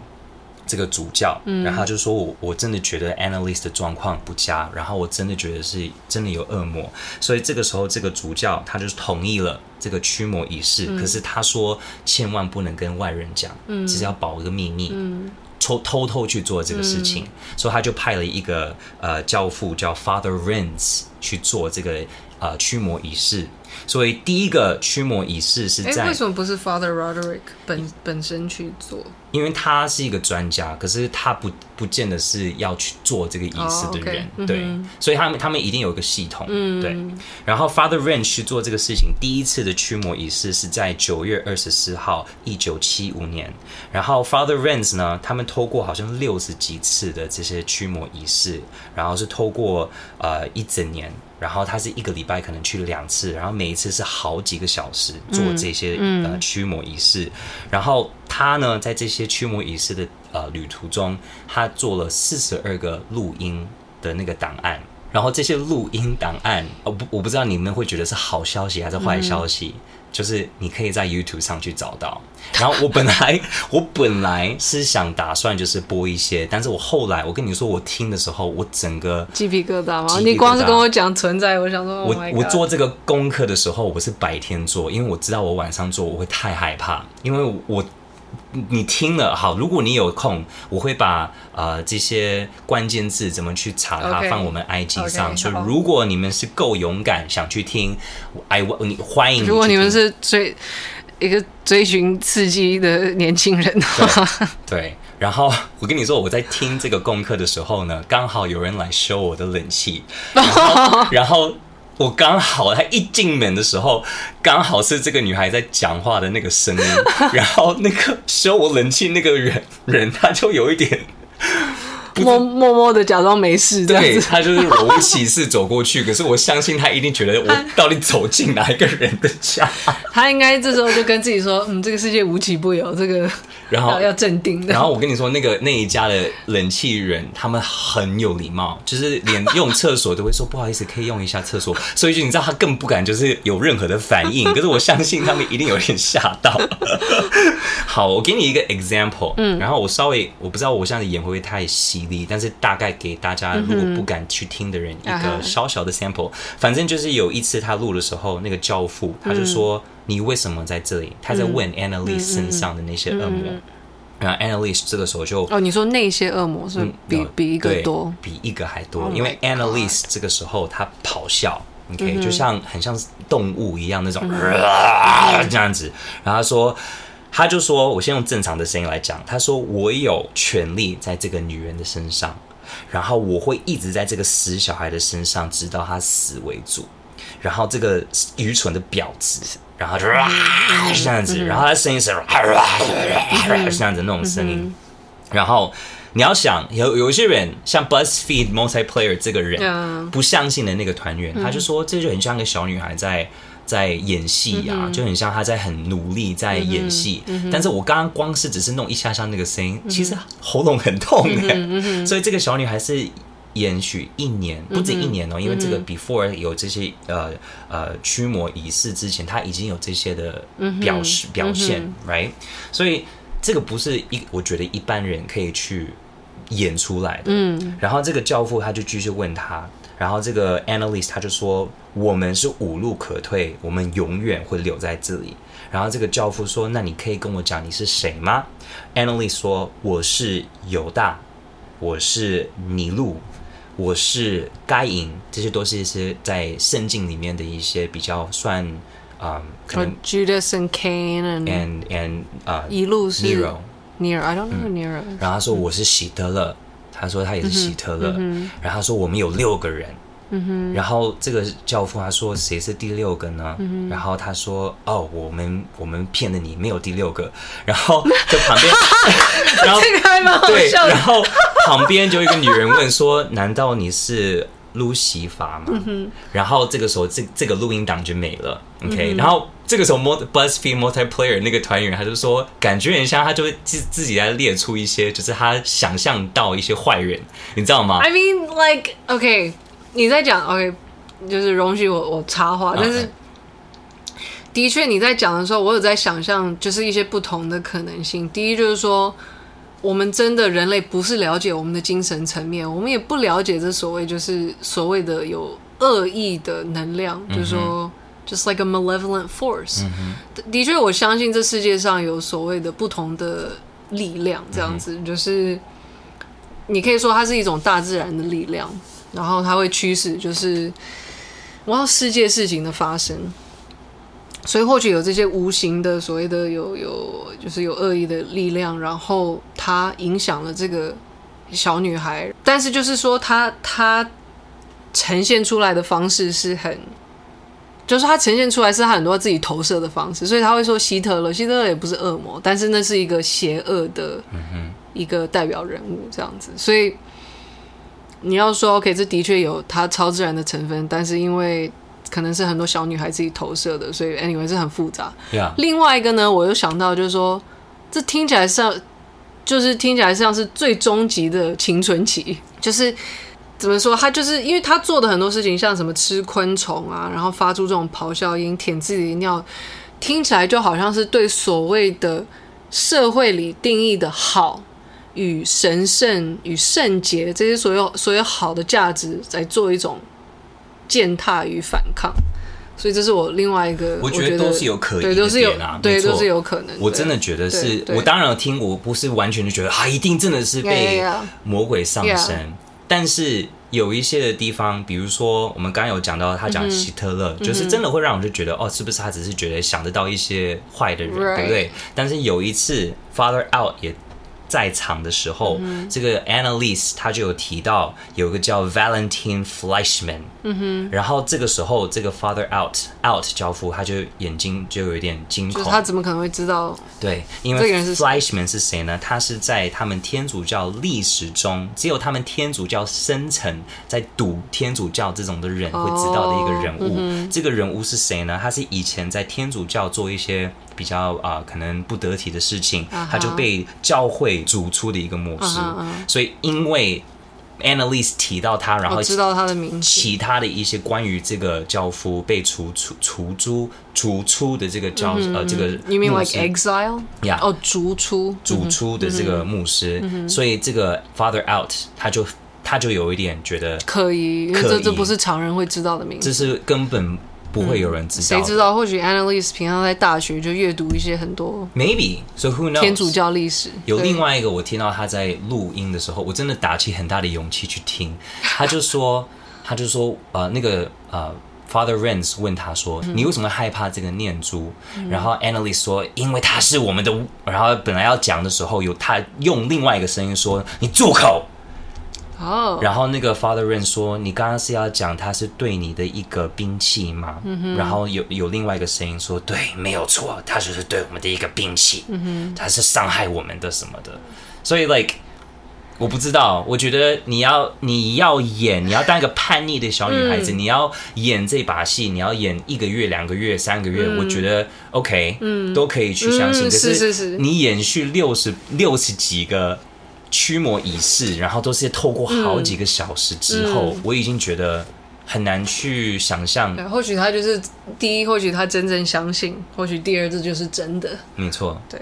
然后现在这个 BuzzFeed Multiplayer 他们也有去去问现在的一个呃教父，叫 Gary Thomas 教父，嗯，他说，如果这个人今天是你们怀疑他真的是上呃，就是。魔鬼上身的话，他有哪一些的有哪一些的症状？嗯，然后这个教父他说，他可能会很厌恶神圣的东西，嗯，他可能会害怕，嗯，OK，然后他可能会有一些对于可能隐藏的东西，还是他不该知道的东西的，嗯，他有这些的资讯，嗯，他会知道这些资讯，嗯，比如说你的家里有什么东西，他都会知道，嗯，然后他可能会有一些非一般人类的。力量，嗯，然后第四是他可能会有一些这些癫痫的一些症状，嗯，对，所以现在的教父他们的资讯，他们的相信是说这个东西是有存在的，嗯，OK，然后这些东西我们刚刚所提到这个四个点，Annalise 真的在那个时候是有，OK，好，在五月一九七六年的时候，状况越来越不好了，然后他开始已经会拿他头撞墙壁，然后他开始会咬他自己，然后就会留一些。那个就是咬的那种痕迹，他也会咬他爸爸妈妈，咬他家人，谁、嗯、想进来房间，他都会咬他们，嗯、真的很像大法师那种感觉。嗯、然后因为这样子，他爸爸妈妈就是必须要把他绑起来。嗯，OK，因为他们怕他伤害自己，嗯、怕他伤害到别人。这个时候，他也开始不吃东西。然后他就说，因为他不被允许吃东西。你说这个时候，Annalise 本人还可以出来讲话？嗯、他说，他还是他还是有他的意识在这样子。嗯。他说：“我不被允许吃东西。”然后他这个时候他才三十六公斤，Oh my God！可是他的力量还是大家还是力大无穷，没有办法把他 hold 住。嗯，然后再过一个月，在六月的时候呢，他整个脸都已经凹进去了，嗯。然后他开始发高烧，然后他开始跟爸爸妈妈说：“不要找医生来看我，我想用天主教的宗呃宗教的力量来打败这个恶魔。”然后在这个月的呃月底，就是六月三十号，一九七六年的时候，就是在呃这次的驱魔仪式，他就最后用一个非常没有力量的状况说：“求求你免责。” OK，他说：“Please absolution”，就是说我没有罪了那种感觉。然后他第二天就死了。你是说他做完一个最后的驱魔仪式？嗯哼，他就说。求求你免罪、免免责、免责任的这个意思，他就第二天就走了。Like please absolution，是意思说他在祈求。嗯哼，是向神父祈求，还是向神祈求？这个、还是也不知道，就不知道。他就说了这两个字，然后就很像他。就说就原谅，就是请你就饶了我那种感觉。嗯。然后一直到他死，就是那几个月，他就说他真的不要有医疗方面的任何的协助跟帮助。然后你要想，透过了快一年，每一个礼拜是一到两次，然后每一次都是四个，差不多四个小时。嗯。总共有六十七次的这个驱魔仪式。嗯。然后他最后他死了，是因为。如果是用科学方面来看，他死的原因就是因为啊、呃，营营养不良，就是没有吃东西，嗯、然后也没有喝水，嗯、所以就因为这个两个元素，他就死了。最后他的体重才三十公斤，二十三岁才，三十公斤。好，他死之后呢，他爸爸妈妈还有 Father Renz，就是做这个驱尸驱魔仪式，还有 Father Out，他们就有被判。过失致死罪，嗯，OK，然后，嗯、呃，他们在法庭上的时候呢，辩护律师他们就是有，嗯、呃，带一些人进来说，他们他们的证词是说，他他们也看到 Annalise 那个时候这种情况，就是真的很像。被上身那种感觉，嗯、然后那个 Father Renz 他也带出来那些他们录音的那些的档案，嗯，OK，但是那个陪审团听的时候，他们就没有把这个事情当成一回事，嗯，OK，然后他们也叫他们的好朋友，就是他们家庭的好朋友进来，就帮他们讲话，就给他的证词，他就说。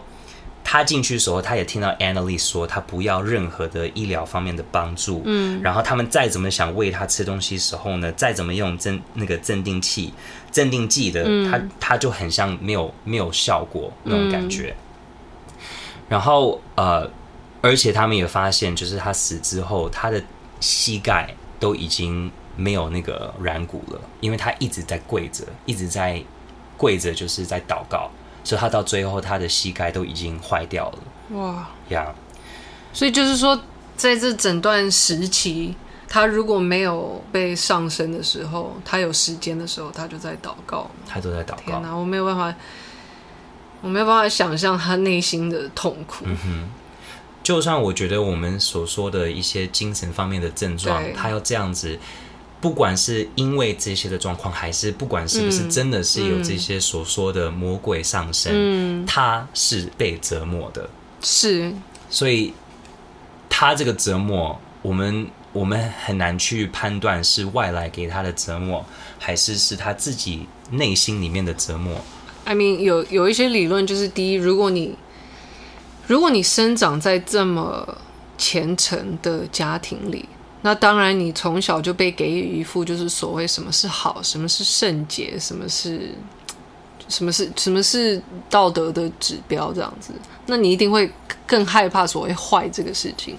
那如果你的精神本来就是特别的敏感，或是说你特别容易有罪恶感，或是你特别容易有害怕，就是想到坏的事情，就说哦，特别害怕，like am I a bad person，or 就是我是我是不是一个坏人哦？我想到这个事情哦，no，我我是不圣洁的，我是我是我要被受受处罚的。就是我觉得我大概有听说过类似，就是说所谓的嗯，怎么说？所谓的呃宗教宗宗教性的强迫症，嗯哼，就是说你就是很非常非常害怕自己有邪恶的想法，然后你你害怕自己有邪恶想法，你就觉得自己是邪恶的，然后你就越来越。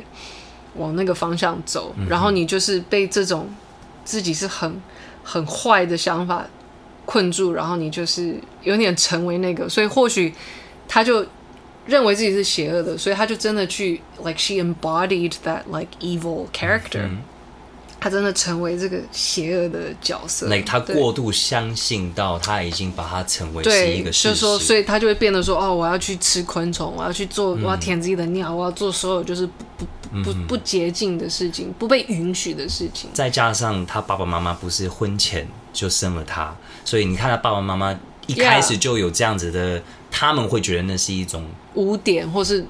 对啊，呀，所以 maybe 他们也有反射在他身上。Yeah，totally，就是而且，反正我觉得人的精神层面太奇妙了。那既然就是说，如果外星人是有可能存在着，为何精神层面不可能是真实有一些哇我们不明白的力量因素？嗯、或者就是搞不好我们现在所有知道的精神病跟。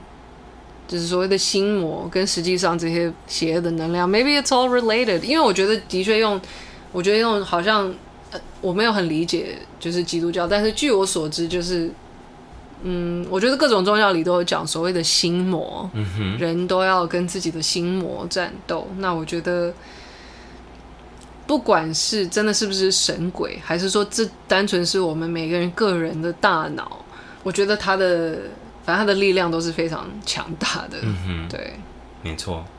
他们在 Annalise 死之后，嗯、他的尸检，他们发现他的脑部的部分，嗯，完全是健康的，完全没有任何的损伤，然后也没有任何的表示他有。我们所谓，他们一直说他有这些癫痫病状、嗯、，OK，然后 even 他们拿他的脑部，然后做一些就是用在放大镜下面去查看，嗯、非常细节上面看到有没有这些的症状呢，就都没有，什么都没有，没有任何异状。然后他们也发现他死之后，他的瞳孔是比任比正常人来说再大。嗯，OK，所以这些是一些就是死之后做一些尸啊尸检之后发现的东西，而且他不是饿死吗？他不是没有营养吗？平常这个时候呢，你如果是这样的状况死了，你的胃应该会有溃疡。嗯，OK，但是他的肚子是完全是整健康的，没有任何溃疡的症状。天哪！所以这个时候在法庭上，就是这个检察官。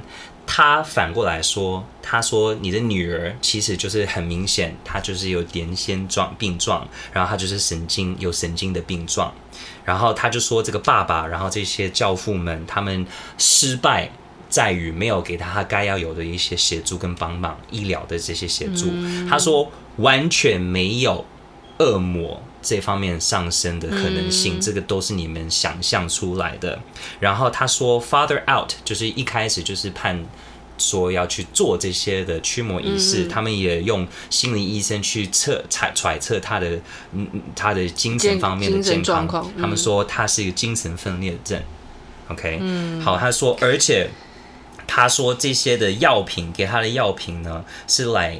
他吃的那些药品都是帮他可以压迫、可以抗抗他的那些点线的状况，嗯，这些东西都有造成他会有那些幻觉或幻听。但是我不是有查，嗯、对，这些药品副副作用是不不不存在的。对，而且很多这些他听到这些东西，还是感受到这些东西，闻到那些东西，都是他还没有吃药之前都有了。但是到最后，而且他那时候不是说周围的人也有也有听到，也有闻到那个烧的屎味。但是我觉得人的精神也都好敏感哦，like you know，所谓的心理作用，我不知道，好难说。我只能说这个世界是很难被理解，很难被理解的。真的是，我觉得一般正常人，其实我觉得对世界的理解真的是非常非常的少。嗯，like 很多人会，像比比如说这个法官，他就是或许那有可能是他不明白的事情，但是他就是很笃定给他了一个他明白的一个结论。嗯哦，哇，这是他的工作了，是一个法官，所以他 he has to，yeah，他必须。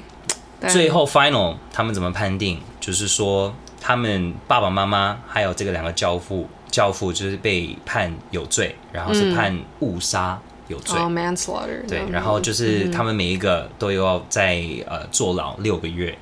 然后这个两个神呃教父，他们有三年不能进任何的教会工作，嗯、三年之后就可以了。嗯嗯嗯、然后他们必须要付任何他们在法庭上面的一些的费用。OK，所以算是我觉得算是都有礼让在各方面。对哦，因为就是也没有没有那么严重的嗯哼判他们。对，因为我相信。Even 我们先撇开说这个对不对，还是正不正确的方式，我相信他们四位都是希望真的希望他变好，而且是真的相信。那是他们两个自己的女儿，对，所以我相信他们不会想害他，you know。然后这个法律裁定是说，Annalise 在那个时候他无法做自己的决定，然后不应该让他决定说他不不要有医疗医疗方面的协助跟帮助。嗯嗯嗯、对，然后他们这是。这的确是一个非常说得过去的事情。呀，可是那个时候他已经二十几岁，他已经过十八岁了，嗯，所以他其实是可以做那样方那方面的决定。可是法律上是觉得他是精神方面的，所以呃，应该不能让他自己去做这个决定。然后现在呢，那个我刚才有说，现在那个教父他们那个 BuzzFeed Buzz BuzzFeed Multiplayer，他们去找那个教父，嗯、Gary Thomas 教父，他就说现在他们做的方式是觉得。不是说他有精神状况，还是怀疑他有这个恶魔的上身，就是两个是不能去呃相辅相成一起去做。其实现在他们做法是这个两个东西是同时去做。哦，所以他同时会接受精神治疗跟驱魔。对。然后 That sounds like modern exorcism。对啊。所以这个电影呢，除了我们刚刚提到的，就是很很经典片那个大法师，它也有就是影响那个有另外一个二零零五电影叫《驱魔》，英文叫《The Exorcism of Emily Rose》。哦，对对对，对，这个电影就是完全就是讲 Annalise 这个故事。嗯、对，所以这就是今天我要讲的故事，就是 Annalise Michelle 的驱魔仪式。哇，我只能说，因为我现在就是。我不知道，其实我我我真的做，我觉得为了要做这个 podcast，然后去看这些故事，当然我本来就是有兴趣去看，可是我觉得在讨论这些事情的时候，我我觉得我好像更更相信这个世界是有很多我们不明白的层面，就是光说精神层面这么微妙的事情，就是。就像我刚才说，就是它，它只是限制在人类的脑内吗？还是说这真的是所有我们世界运作的一种方式？然后最近又看到这些关于就是外星人的各种知识，然后我我知道还有更多就是所谓目击者的这些故事，所以我还还蛮好奇去去学习更多的。我就觉得。就是因为我们对太多事情跟所有每个人的那种心理，他们自己的体验或感受都太不明白了，所以我觉得，就是说世界上有那么多我们不能解释的事情，所以我觉得好像太笃定你，你知道一切，好像 is not the way to go，没有弹性，好像也有对，就是说。世界上太多事情是你不明了的，而且你也不明明明白所谓每个人的个人体验，所以你也不能下定论，就是说哦，like 他们是疯子，或是他们在撒谎，因为你不知道，你就是就是不知道。所以我觉得保持一个对有弹性一点的、开放一点的心态，或许搞不好有些事情是真的。Maybe，对啊。I mean，刚刚我听我听这个故事，我当然也是一直保持一个，也许。嗯，是精神方面的一些症状，，or、maybe 他在演戏，Who knows？、嗯、但是他就是尸检那个尸检的那些尸检的那个那些证据，证据。我我觉得那一方面还蛮奇怪的，就让我觉得，嗯，怎么会这样？对。对，所以有有勇气的人去听一下那些音档，我跟你说，你会蛮这不要在晚上，然后一个人听，你然后也不要那个修冷气的人说来的时候再听。我觉得他们那天做的特别快，想快点离开这个地方。然后，然后离开以后就把你的名字划划掉，以后 不要接这个人的电话。黑名单。还好就是要弄修冷气，不是每天要做的事情。好，最后一篇的我们要讲正面面包。哦，但是我还想要再补充一句，就是我那时候不是在节目的一开始，我在讲到 David Fravor，就是那时候五角大厦他们公布那个影片的那个飞行员嘛，嗯哼，就是那个飞行员。他就说，我们很容易怀疑无法解释的事情，嗯、所以他就是对不相信他自己目自己亲身体验到的事情的人说，我们很容易怀疑不不就是不能被解释的事情。那我的确觉得这是一个人类的一个第一个反应，对，第一个反应一个倾向。所以如果你知道人类是这样子的话，或许这也可以帮助你再有弹性一点。呀，我觉得其实是需要一个。嗯，如果可以的话，一个平衡感，嗯、因为你如果完全相信，然后每一件事情你都相信，都是这些所谓的迷迷这好像也也可能会让你好像也不太对，对，就是你该要有一些协助还是帮助的时候，也许你就会不知道要去怎么去寻找真正可以帮助你的专员。嗯、但是如果你是完全不相信，然后就是你知道，like 就。你知道大啦啦就觉得好像这个世界只有科学科学证明出来的东西才是事实的时候，I don't know，maybe 有的时候你会碰到一些情况不是你所想的，是这样。这也不包含就是对迷信的东西啊。我觉得对于任何不了解的人物，或是你人人家在担心一个事情的时候，歧视、鄙视，就是 like everything，就是你不了解人家的内心体验，所以你其实。因为不了解也也不太好去，就是说因为你不了解，所以其实你也不能矮化。Yeah. 对啊。So anyway, yeah. 这怎么说包罗万象的一个哲学，就是说，对，keep an open mind. 嗯 Anything is possible. 对，任何东西都有。保持一颗开放的心。没错。OK，正面面包。好，你刚刚你刚刚在说那个 Annalise 与他的家人闻到烧焦的屎味的时候，我本来想要开一个玩笑说，我闻到葱油饼的味道，因为嗯，刚买的葱油饼，对，好，每次都是一些食物，对，嗯，我的正面面包，嗯，其实真的蛮白痴的，但是。我很爱吃辣椒，我超级，你知道我是那种吃辣椒是，哎、欸，我也很我也很爱吃辣椒，你喜欢吃辣椒吗？我，我是那种，就算这个辣椒会让我流鼻涕呀、啊，然后我眼泪都是在一直含在我的眼眼睛的那个眼角那边，嗯、我都会觉得超值的。然后如果今天碰到那种就是不辣的辣椒，我会有一点觉得你在干嘛？失落吗？瞧不起？对，你瞧不起不辣的辣椒，就觉得你的存在是，然后。我现在我发现有一天我在某一个超市在买东西的时候，在我最没有想象的时候，我碰到了我在美国最爱吃的越南辣椒。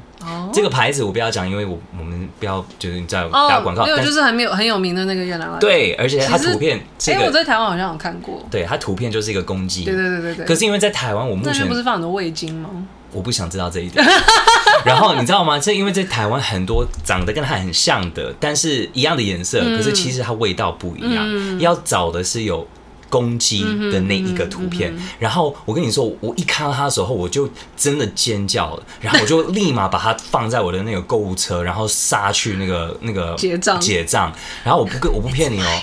呀，我最近我每一你发出那个 Annalise 声音，对，我吃每一个东西，我就一定要配那个辣椒就是葱油饼应该还蛮好。葱油饼放那个，我等一下、嗯、流口水。对，我们等一下可以吃一下。耶，辣椒！我最近很喜欢吃生辣椒。哦。Oh. 对，而且就是我非常喜欢做凉拌高丽菜，嗯，而且是那种东北口味的。就是我在网络上买了一个那种抛，那叫什么？就是蔬。刨刨蔬菜的那种，like a like a mandolin，、嗯、就是可以把它削很薄很薄的。然后我买到一个，它是那种，它可以，你可以调到就是一厘米，什么一厘米、一点五厘厘米、二二厘米的这种厚度。嗯、然后我就会喜欢削高丽菜跟胡萝卜都削成那种一厘米的厚度，就很薄很薄。然后我就拌麻油跟醋，然后我会把花椒磨成粉，也不是磨成粉，就是你用黑胡椒的那个 grinder 去磨花椒粒。然后我看还会，我还会切蒜，我还会弄蒜泥跟洋葱进去。所以它是各种的辣，它有麻麻的，然后也有那个就是呛的。对，然后我也会切辣椒进去，然后我也会用洋葱用那个刨刨片器，就是刨成那种一厘米的。其实洋葱刨很薄，非常好吃。然后我就是会弄一大一大盆，然后就当凉拌菜来吃，就是冰冰在冰箱一大盆，然后就是当零嘴，就是当。like 没有时候你就是想要吃东西，你就是可以，就是不是正餐的时候，我就会吃那个。然后就是吃到生辣椒的时候，就觉得很爽，很开心，超爽。对，而且我室友其实有帮我们准备卤味，所以我们等下现在吃卤味可以加一下辣椒，太棒了。好了，我们就今天节目先录到这里，因为我现在肚子好饿，我流我流口水。欢迎走进暗黑森林，下次见哦，下次见。